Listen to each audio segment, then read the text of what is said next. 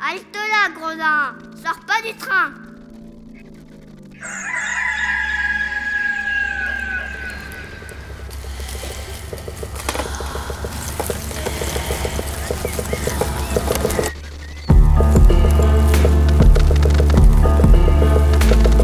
Dès ma plus tendre Plus on est jeunesse, malheureux, plus on souffre. Il faut plaindre les affligés.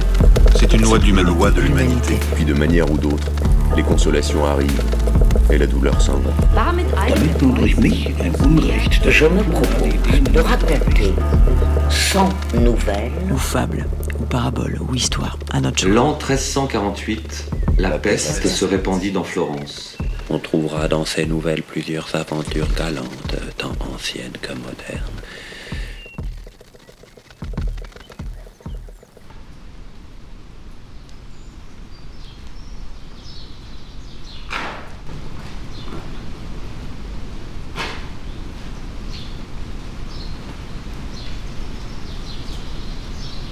Storia 4, settimo giorno. Vi fu dunque in Arezzo un ricco uomo chiamato Tofano. A costui fu data per moglie una bellissima donna, il cui nome era Ghita. Egli divenne senza motivo follemente geloso di lei, della qual cosa ella si sdegnò moltissimo. Decise perciò di farlo morire del male del quale egli aveva paura, senza ragione, cioè di gelosia. Essendosi accorta che un giovane a suo giudizio molto per bene la desiderava, cominciò ad intendersi con lui con discrezione. Si erano scambiati molte parole e le cose erano tanto andate avanti che bisognava soltanto passare dalle parole ai fatti. La donna pensò a come fare. Sapendo che al marito piaceva bere, astutamente lo sollecitò a farlo molto più spesso. Ogni volta che le piaceva lo spingeva a bere, fino ad ubriacarsi. Quando lo vedeva bene in più, lo metteva a dormire e si incontrava con il suo amante. Aveva tanta fiducia nell'ebbrezza del marito che non solo aveva l'ardire di portarsi l'amante in casa, ma addirittura alcune volte se ne andava a dormire nella casa di lui, che non era molto lontano. Le cose andarono avanti così per un certo tempo. Ad un certo punto il marito malvagio si accorse che ella, nello spingere lui a bere, non beveva mai. Sospettò perciò che la donna lo facesse ubriacare per poter fare il suo comodo, mentre era addormentato. E volendo provare che ciò era vero, senza aver bevuto durante il giorno, la sera finse di essere l'uomo più ubriaco che fosse mai possibile, sia nel parlare che nel bere. La donna, vedendo ciò, ritenendo che non fosse il caso di farlo bere di più, lo mise subito a dormire.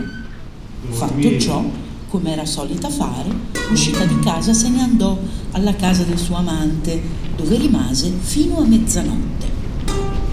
Tofano, come non sentì più la donna, si alzò alla porta, la chiuse dall'interno e si pose alla finestra per attendere il ritorno di lei e palesarle che si era accorto delle sue macchinazioni.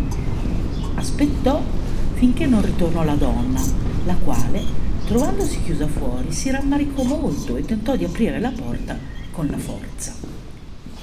Dopo aver sopportato per un po' di tempo, Tofano disse: Donna, ti affatichi inutilmente perché non potrai più tornare qui dentro. Torna dove sei stata fino ad ora. Sappi per certo che non tornerai qui finché non avrò informato di questa cosa i tuoi parenti e i vicini. La donna cominciò a pregarlo che le aprisse per amore di Dio, dicendo che non veniva da dove egli pensava, ma era andata a vegliare con una sua vicina perché le notti erano lunghe, non riusciva a dormire e non voleva rimanere in casa da sola. Ma le preghiere non servivano a nulla perché quella bestia voleva che tutti gli aretini conoscessero la loro vergogna. La donna, vedendo che il pregare non le serviva, cominciò a minacciare che se non apriva avrebbe fatto di lui l'uomo più malvagio tra i viventi. Tofano le chiese che cosa gli voleva fare ed ella, alla quale amore aveva aguzzato l'ingegno, rispose che si sarebbe gettata in un pozzo che era lì vicino.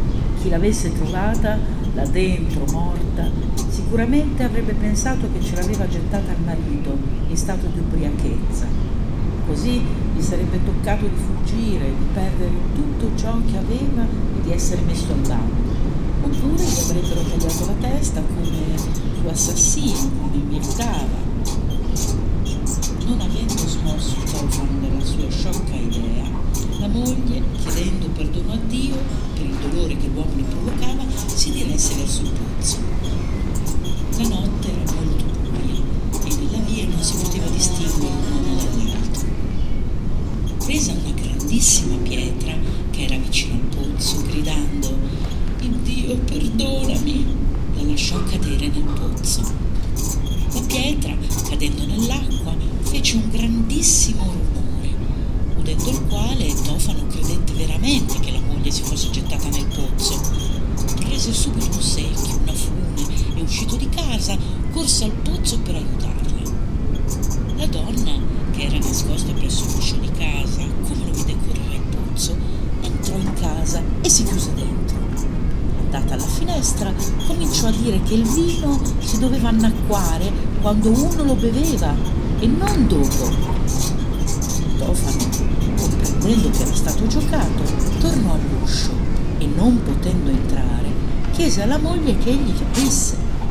Ella, quasi gridando, cominciò a dire che non gli avrebbe aperto la porta quella notte, che non ne poteva più dei suoi modi da ubriacone. Voleva che ogni uomo vedesse chi era suo marito e a che ora ritornava a casa la notte. Tofano, dal canto suo, cominciò a dire volgarità e a gridare, svegliando per il rumore tutti i vicini che si alzarono e si affacciarono alle finestre per vedere che cosa fosse accaduto. La donna, piangendo, spiegò che il marito la sera tornava sempre ubriaco a casa, oppure si addormentava nelle taverne, tornando a casa notte fonda. Ella aveva a lungo sofferto di ciò, non aveva ottenuto alcun miglioramento e non poteva più sopportare tale situazione, allora l'aveva chiuso fuori di casa per vedere se otteneva qualcosa. Tofano, bestia, continuava gridando a dire come erano andati i fatti e a minacciarla. La donna da parte sua diceva con i vicini, vedete che razza di uomo è? Che direste voi se io fossi nella strada ed egli in casa con me ora? Credereste che egli dica il vero? Egli dice che io ho fatto quello che credo che egli abbia fatto. Credette di spaventarmi gettando non so che cosa nel pozzo, ma volesse il Dio che ci fosse gettato per davvero affogato, sicché il vino, il vino che ha bevuto di soperchio, si fosse bene bene annacquato. I vicini, sia gli uomini che le donne, cominciarono a rimproverare Tofano e a dare la colpa a lui di ciò che diceva contro la donna. La notizia in breve andò di bocca in bocca finché non giunse ai parenti delle donne, i quali presero Tofano e gli dettero tante botte che lo ammaccarono tutto. Poi, andati nella casa di Tofano, presero le cose della donna e con lei ritornarono a casa loro, minacciando il malcapitato.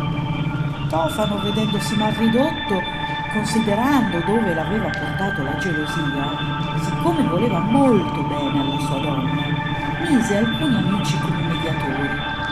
Tanto fece che riebbe a casa sua la moglie, alla quale promise che non sarebbe stato geloso mai più. Le diede inoltre il permesso di fare tutto ciò che volesse, ma con prudenza, in modo che egli non se ne accorgesse. E così, come il villano matto, dopo il danno fece il patto. E la narratrice concluse inneggiando all'amore e all'allegra brigata.